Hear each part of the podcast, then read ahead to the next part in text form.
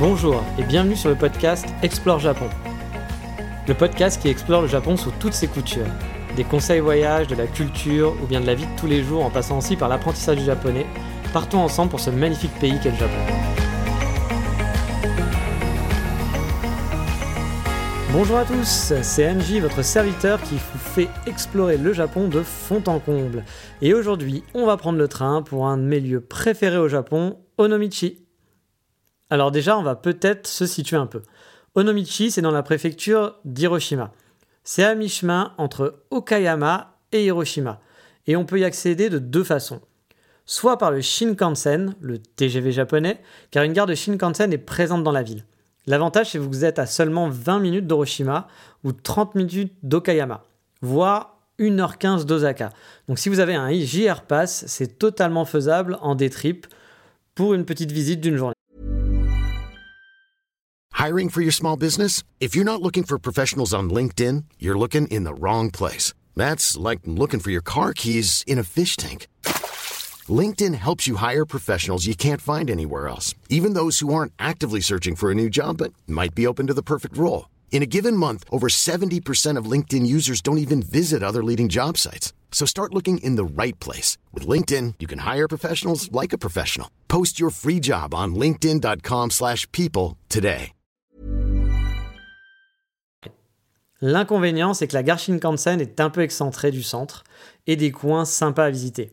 Il vous faudra du coup prendre un bus local pendant 10 minutes environ, ou alors marcher pendant une quarantaine de minutes dans des coins pas forcément très très intéressants.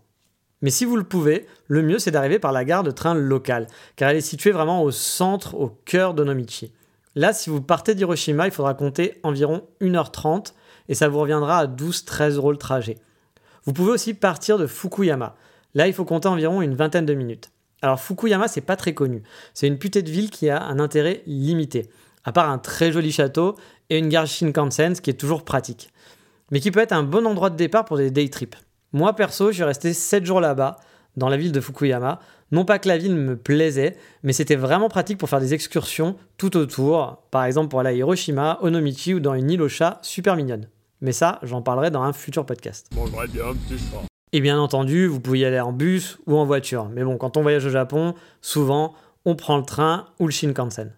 J'ai aussi utilisé le mot JR Pass. Pour ceux qui ne connaîtraient pas, j'en parlerai dans un autre épisode. C'est un pass qu'on peut acheter avant de partir et je crois que maintenant on peut même l'acheter de temps en temps sur place dans des conditions assez limitées qui permet en fait d'avoir accès à la compagnie JR qui est la principale compagnie ferroviaire du pays et avoir accès quasiment à tous les trains en illimité, ce qui peut être pratique mais il faut faire ces petits calculs pour savoir si c'est vraiment avantageux pour vous. Mais ça c'est pareil, on en reparlera dans un autre épisode. Mais bref, maintenant qu'on sait comment y aller, on va pouvoir parler de pourquoi j'adore cette ville. C'est une toute petite ville qui est à flanc de montagne. Les montagnes se jettent directement dans la mer et il y a vraiment deux ambiances. Il y a un côté bord de mer. Alors ne vous attendez pas à avoir des plages avec une cité balnéaire, non, c'est pas du tout ça. C'est un port, un simple port. Mais le bord de mer est vraiment plaisant, avec le vue sur de nombreuses petites îles, et il y a une petite rue commerçante qui a un charme fou, et un complexe qui se nomme U2, où vous trouverez une boulangerie, un café, un restaurant, un hôtel tout neuf, tout ça dans des anciens entrepôts qui ont été donc bah, refaçonnés. C'est face à la mer et c'est un vrai plaisir que de se poser quelques minutes pour siroter un café ou manger une excellente pâtisserie face au front de mer. On profite tranquillement. Et dans ce complexe U2, vous avez aussi un magasin de vélo. Ouais, un magasin de vélo. Comment s'y prend en 1967 un champion cycliste pour escalader un col de haute montagne? C'est haut encore le sommet? Car Onomichi, c'est aussi le point de départ d'excursions en vélo, sur la Shimanami Kaido, une route bien connue qui traverse de multiples petites îles. Si vous adorez faire du vélo, vous serez sûrement charmé par le fait de louer un vélo là-bas et de vous balader en traversant de larges ponts, en allant d'île en île, en montant des petites collines qui offrent des points de vue magnifiques, il y a plusieurs forfaits possibles, on peut même louer des vélos sur plusieurs jours, voire des vélos électriques. C'est assez chouette à faire. Moi perso, je l'ai pas fait, mais j'avoue que ça me donnait envie. Mais bon, là on s'éloigne un peu du sujet. Onomichi, comme je disais, c'est deux ambiances. Donc il y a le bord de mer, mais il y a aussi la montagne, car oui, la montagne se jette littéralement dans la mer. Et la ville est construite tout le long des pentes de cette montagne. On peut déambuler dans les petites ruelles tout exiguës, ça a un charme fou. Il y a des vieilles maisons, des tas de tôles, des temples perdus à chaque coin de rue, c'est un véritable décor de cinéma. Et à ce propos, beaucoup de vieux films japonais ont été tournés là-bas, car la ville s'y prête largement. Si vous aimez faire de la photo comme moi, c'est un terrain de jeu idéal. Alors ça grimpe. Les ruelles serpentent dans tous les sens. Vous pouvez souvent passer qu'à une ou deux personnes, vous tomberez souvent dans des cul-de-sac, mais quel plaisir de se perdre dans ces ruelles, c'est vraiment magnifique. Le panorama est juste sublime, plus vous montez, plus vous verrez les petites îles et toutes ces petites ruelles qui galopent le long de la montagne, c'est vraiment un plaisir que de se balader là-bas. Alors pour ceux qui, comme moi, peuvent avoir un peu de mal avec les pentes, j'avoue, j'ai quand même beaucoup marché là-bas parce que j'adorais le lieu, mais si vous avez des problèmes aux jambes, on ne sait jamais, il y a un téléphérique qui permet d'accéder à l'un des temples principaux de la ville. D'en haut, on a une vue magnifique sur toutes les petites îles et sur la ville entière. Et derrière ce temple, il y a un petit parc qui est vraiment mignon. Et je vous conseille d'y aller pendant la période des cerisiers parce que la ville est au paroxysme de sa beauté, c'est sublime. Alors la période des cerisiers, on va dire que c'est fin mars, début avril. Il n'y a pas de date précise, voilà, c'est assez aléatoire, mais c'est souvent dans ces périodes-là. Pour moi, Nomichi, c'est un vrai coup de cœur. À chaque voyage, j'essaye de passer là-bas. J'y suis même allé plusieurs jours parfois parce que vraiment, j'adore flâner dans ces rues. Et j'oubliais, si vous aimez les chats, vous allez devenir gaga. Parce que dans cette ville, il y a une horde de chats errants un peu partout dans les petites ruelles. Je me demande même parfois s'il n'y a pas des gangs de chats, tellement ils sont nombreux dans ces toutes petites rues. Franchement, c'est pour moi l'un des paysages les plus beaux du Japon.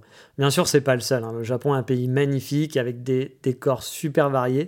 Mais là-bas, j'adore vraiment me perdre et déambuler. Les petites ruelles sont sublimes et je saurais que vous conseillez de vous faire un petit stop pendant votre voyage si vous passez par Hiroshima par exemple. En plus, pour l'instant, c'est pas encore une destination qui est trop prisée. Il y a des touristes, mais ça reste raisonnable. La visite peut se faire en une demi-journée. Mais franchement, ça serait dommage, car vous n'aurez pas le temps de vous perdre dans les ruelles ou de vous poser tranquillement devant le front de mer, ou voir de faire le côté montagne et de vous balader le long de la mer. Ça serait vraiment bête. Moi, je vous conseille plutôt de passer une bonne journée sur place, voire même, si vous le voulez, plus. Moi, je vous ai dit, j'y suis allé plusieurs jours, et voilà, j'ai toujours eu des choses à découvrir. Mais il faut aimer explorer dans ces cas-là. Si vous voulez rester un petit peu sur place, vous pouvez par exemple aussi faire une épopée à vélo, comme je vous l'ai expliqué euh, plus tôt, ou bien visiter la ville de Kurashiki, qui est une petite Kyoto qui n'est pas très loin en train. Allez facilement à Hiroshima, à Fukuyama, mais vous inquiétez pas. Dans des prochains épisodes, dans des prochaines émissions, je ferai des petits guides par région afin de, voilà, vous expliquer comment rester dans un endroit et comment rayonner autour. Moi, c'est ce que j'aime faire en voyage, rester 6-7 jours dans une ville, pas forcément parce que la ville a un centre d'intérêt, mais parce qu'elle est pratique pour pouvoir rayonner tout autour. Mais ça, ça sera le thème de prochains, prochains épisodes. Et si vous voulez en savoir plus, j'ai posté quelques photos que j'ai prises sur place sur mon site explorejapon.com sur bah, la page de l'épisode. Et si bien sûr vous voulez quelques conseils voyage ou sur la ville où il y aurait des, petites questions précises sur Nomichi qui vous intéressent, bah, n'hésitez pas à me contacter via mon Twitter, c'est Dandy Kitsune. Vous l'avez dans la description de l'épisode ou bien sur le site. Je me ferai une joie de vous répondre et de discuter avec vous. Mais maintenant, on va s'éloigner un petit peu d'Onomichi et on va passer au coup de cœur du moment.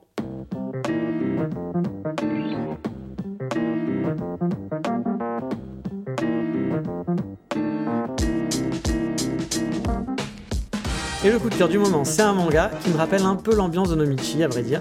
Il s'agit de Kamakura Diary. Alors Kamakura Diary, comme son nom l'indique, c'est un manga qui se passe dans la ville balnéaire tout proche de Tokyo, qui se nomme donc Kamakura, une des villes où j'adore aussi me perdre au Japon. C'est un manga de tranche de vie, donc ne vous attendez pas à de la baston, à du sang, à des pouvoirs magiques. Non, c'est l'histoire de trois sœurs qui découvrent à la mort de leur père qu'elles ont une demi-sœur qui est totalement inconnue.